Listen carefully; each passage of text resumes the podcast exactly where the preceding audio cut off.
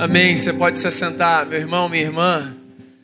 Boa noite, graça e paz da parte de Jesus. Que bom que você está aqui nessa noite. Eu fiquei com medo com essa chuva que caiu.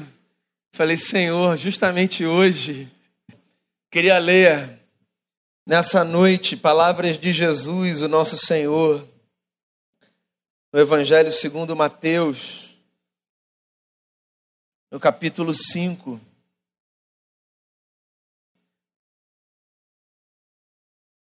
Diz assim o texto, do verso 1. Vendo as multidões, Jesus subiu ao monte e se assentou, e os seus discípulos se aproximaram dele. E, come... e ele começou a ensiná-los, dizendo: E aí você tem as bem-aventuranças. E aí eu leio o verso 13: Vocês são o sal da terra, mas se o sal perder o seu sabor, como restaurá-lo? Não servirá para nada, exceto para ser jogado fora e pisado pelos homens. Vocês são a luz do mundo.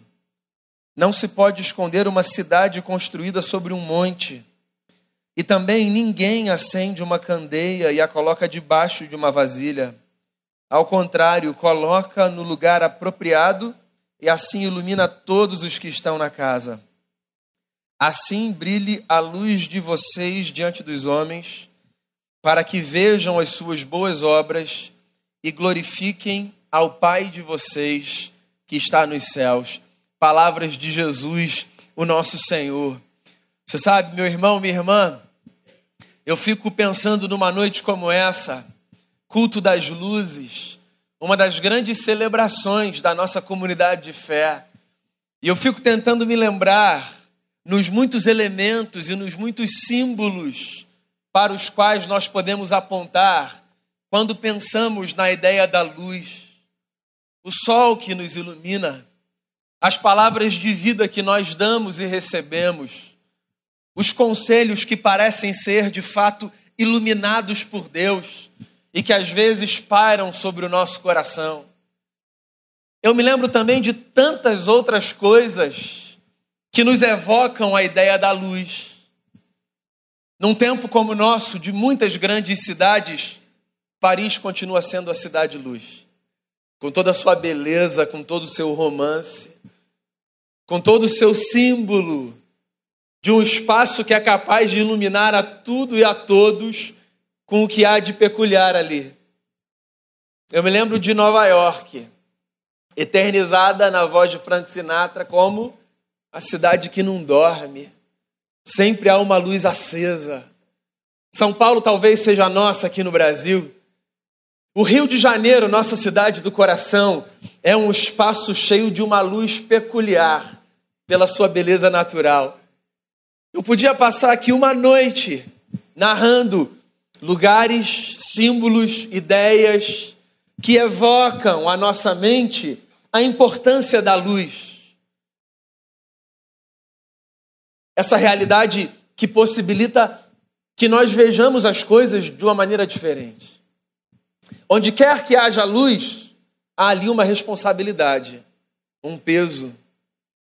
Quem traz para si o lugar de iluminar, traz para si o peso e a responsabilidade de mostrar para terceiros como as coisas devem ser.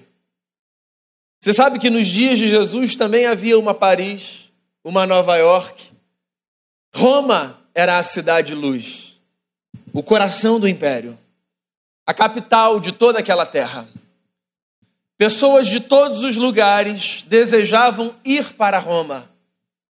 Porque na leitura dos cidadãos do império, aquela gente de Roma era uma gente mais iluminada, mais evoluída, gente que vivia perto da casa do imperador.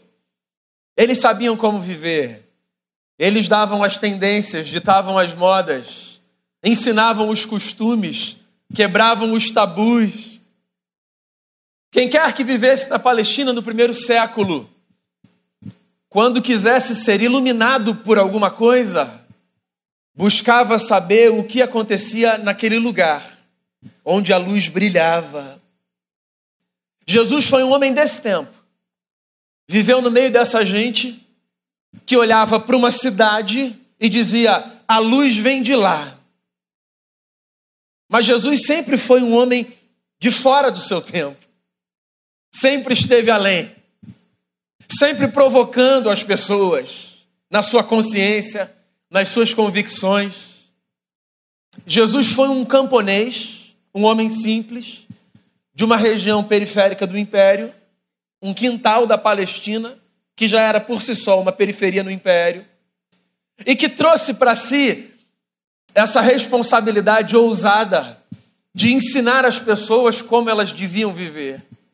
Os mestres são ousados, e bendito seja Deus pela ousadia dos mestres, pelos que assumem para si esse lugar de reunirem pessoas, apresentando a sua sabedoria, a sua forma de enxergar a vida, a sua percepção de mundo.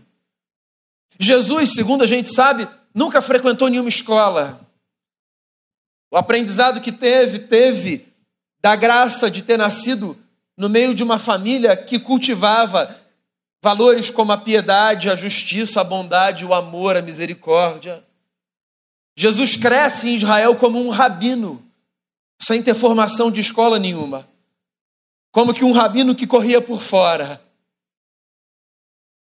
Jesus reuniu discípulos para si, não entre os mais nobres, mais estudados e eruditos. Para Jesus, sobraram os mais simples, os que tinham avançado pouco nos seus estudos. Quando Jesus reuniu um grupo de seguidores para si, aos quais disse: Venham após mim, não foi nas escolas de Israel que o nosso mestre foi buscar os seus discípulos.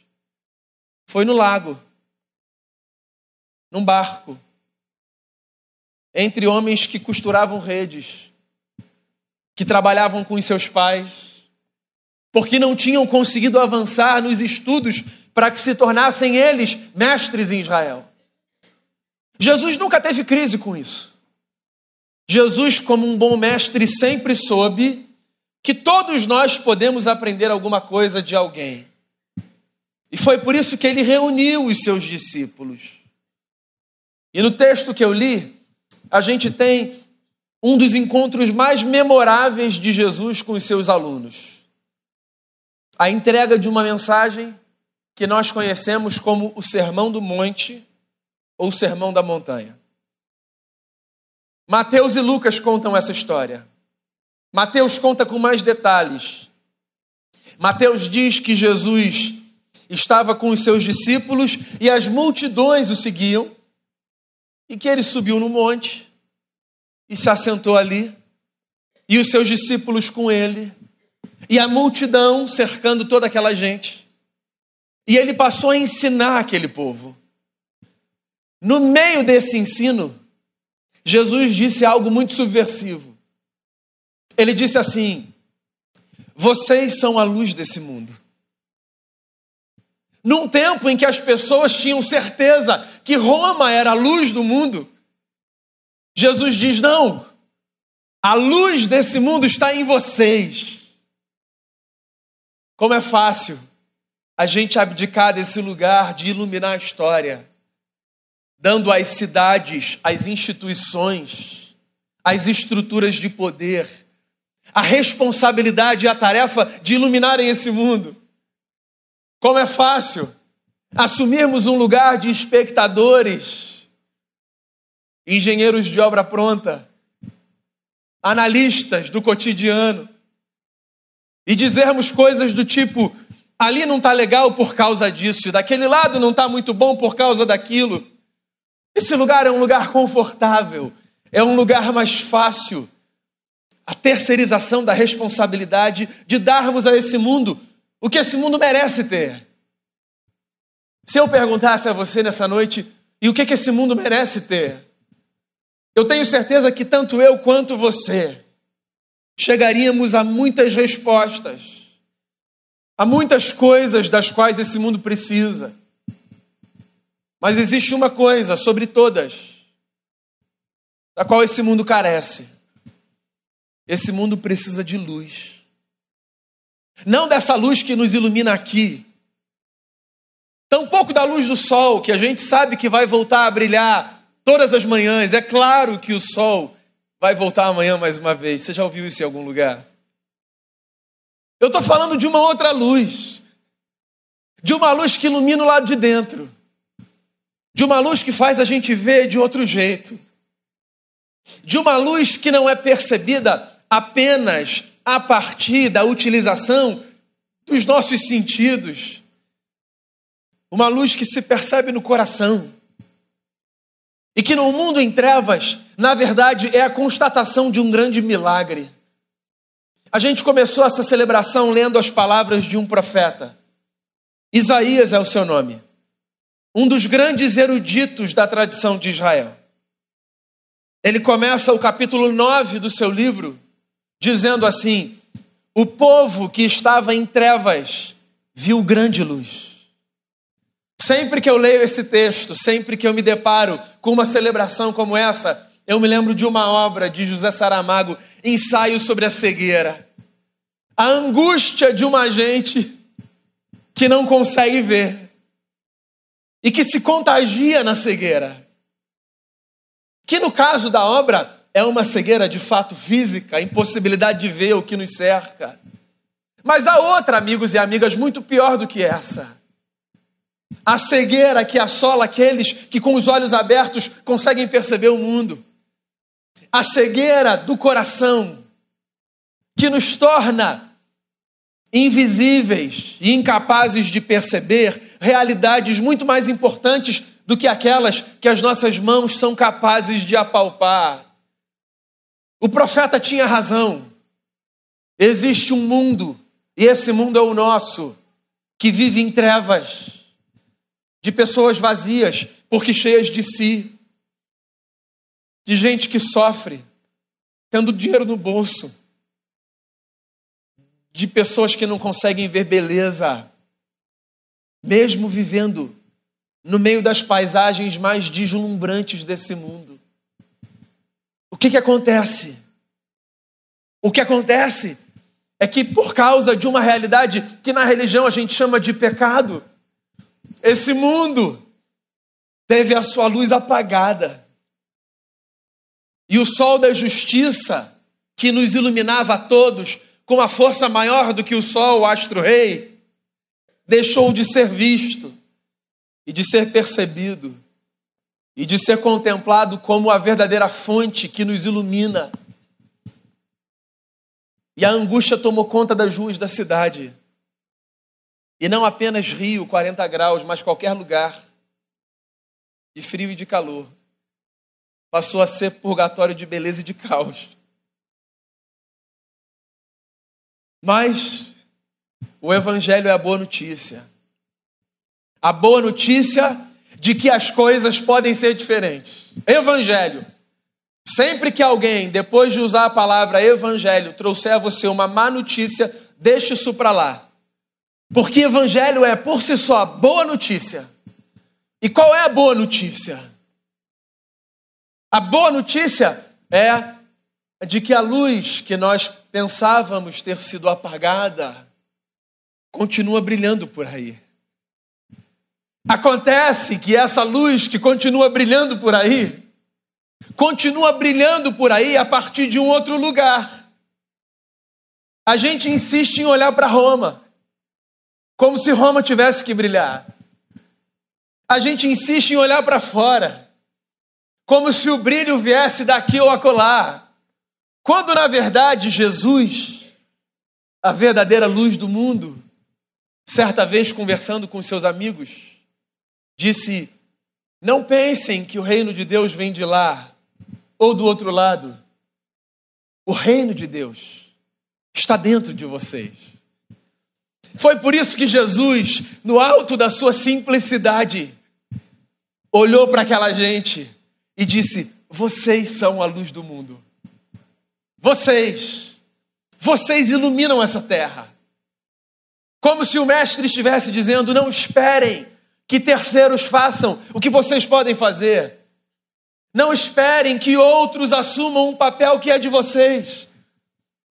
Jesus não apenas aponta dizendo é de vocês, mais à frente na sua vida, depois de curar um cego de nascença, sobre o qual os discípulos teorizavam, dizendo: o que, que aconteceu para que ele nascesse assim? Foi ele quem pecou? Foram seus pais? Jesus diz: esquece essa discussão teológica sem sentido. Isso é como discutir sexo dos anjos. Vocês não conseguem perceber? Eu vim para que os homens vejam. Eu sou a luz do mundo, eu. E aqueles que viverem em mim serão iluminados por essa luz bendita que brilha mais forte do que o sol.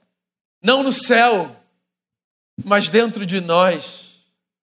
O Natal, amigos e amigas, é a notícia escandalosa e maravilhosa de que a luz desse mundo nunca deixou de brilhar. E que quando a luz desse mundo assumiu forma na história, nascendo como um menino e vivendo como um homem, cheio de justiça, de verdade e de valor, das muitas coisas que ele nos disse, uma das que jamais devem sair da nossa mente e do nosso coração. A luz está dentro de nós. E mais, ele disse: ninguém acende uma vela e coloca debaixo de uma vasilha. Ninguém pega um lampião e acende e coloca embaixo da mesa ou da cama. A luz a gente coloca no alto para iluminar tudo e a todos. A casa precisa de luz, a rua precisa de luz, o trabalho precisa de luz. Onde quer que a gente esteja, ali se precisa de luz. De tal forma que não existe absolutamente nenhum momento da nossa vida que a gente tem o direito de apagar a luz que um dia Jesus fez brilhar dentro da gente. Porque a luz que Jesus acende no nosso coração é de uma ordem que não deve ser apagada jamais.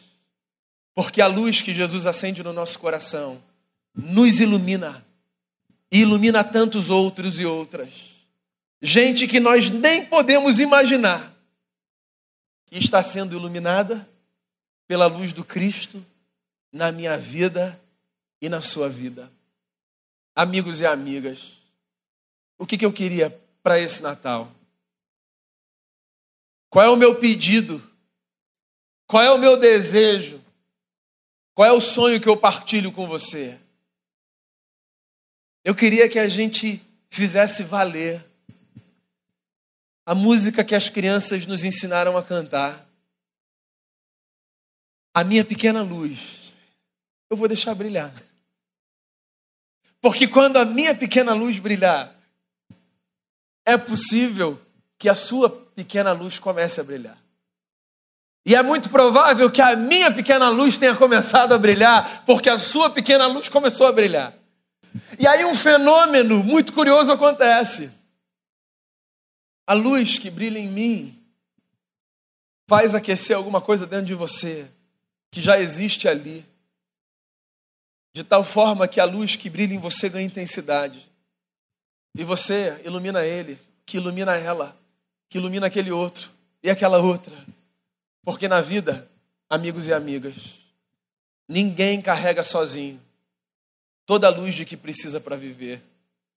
Parte da luz que me ilumina vem daquilo que Cristo faz na vida dos meus irmãos e irmãs. E parte da luz que te ilumina vem daquilo que Cristo faz na vida dos seus irmãos e das suas irmãs. O recado é o seguinte: o nosso mestre nos disse, Deixemos a luz brilhar. Brilhe a luz de Cristo sobre a minha vida e sobre a sua vida. Seja esse, meu amigo, minha amiga, o grande presente de Natal que a gente tem para dar para o mundo. Jamais pergunte de onde virá a luz para iluminar essa terra, porque a resposta você conhece bem. Ela sempre vem por causa de Jesus a verdadeira luz que nos ilumina de dentro de mim e de dentro de você. Antes da gente passar para a nossa cerimônia das velas, que por sinal, pelo segundo ano, está numa velhinha assim, ó. Porque a gente já deu muito trabalho para os anjos, não acontecendo nada na nossa cerimônia com vela de verdade ao longo de 20 anos. Antes da gente passar para a cerimônia das velas, eu queria convidar você à oração. E eu queria convidar você a orar por você nesse momento. Abrir o seu coração no seu lugar e fazer um pedido a Jesus nesse Natal. Um pedido simples. Peça a Jesus, Jesus, que a tua luz brilhe dentro de mim, de tal forma que maior do que a minha expectativa quanto à luz externa capaz de iluminar esse mundo, seja a minha expectativa quanto à luz interna capaz de oferecer a esse mundo o brilho que Jesus um dia fez raiar sobre mim. Faça uma oração aí no seu lugar. Esse é o nosso culto de Natal. A chuva cai lá fora e aqui dentro a gente é abraçado pelas gotas da graça do Eterno. Da mesma forma que o solo lá fora é regado com a chuva que cai, o solo do meu coração e o solo do seu coração nessa noite, eles podem ser regados com a presença da graça do Cristo. Tão maravilhosa graça com apenas gotas inunda o nosso coração. Agradeça a Jesus pela sua vida, pela sua família, pelos seus amigos e amigas. Agradeça a Jesus pela dádiva de descobrir que eu e você não precisamos andar em trevas. A nossa pequena luz, a gente vai deixar brilhar. Tu és Jesus, a verdadeira luz que nos ilumina. A luz que nós temos do lado de dentro, nós não a produzimos com as nossas próprias mãos. Não a temos porque somos especiais. A temos porque o coração do Senhor é especial, especialmente amoroso, generoso, disposto a nos cercar de bondade, de misericórdia, de justiça, de graça. Nós fomos, pelo próprio Cristo, empoderados para iluminarmos esse mundo. A tua palavra nos ensina assim, ó Deus. Na verdade, mais do que empoderados, nós fomos conscientizados da nossa responsabilidade de oferecermos a esse mundo luz não daquela que se impõe pela violência, não daquela que se impõe pelo constrangimento ou de forma inadequada, inoportuna, mas daquela que se lança em amor, daquela que cativa corações. Eu queria pedir ao Senhor nesse Natal, por graça e por misericórdia, faça a tua luz brilhar dentro de nós, que a nossa vida seja iluminada pela presença do Cristo que se revela na vida dos nossos irmãos e irmãs. E que, cientes da nossa responsabilidade, nós nos iluminemos mutuamente e nós sejamos capazes também de sinalizar a esse mundo que vive em trevas que a luz nunca deixou de brilhar e que o seu nome é Jesus Cristo Nazareno, o nosso Senhor, no nome de quem eu oro, muito agradecido. Amém.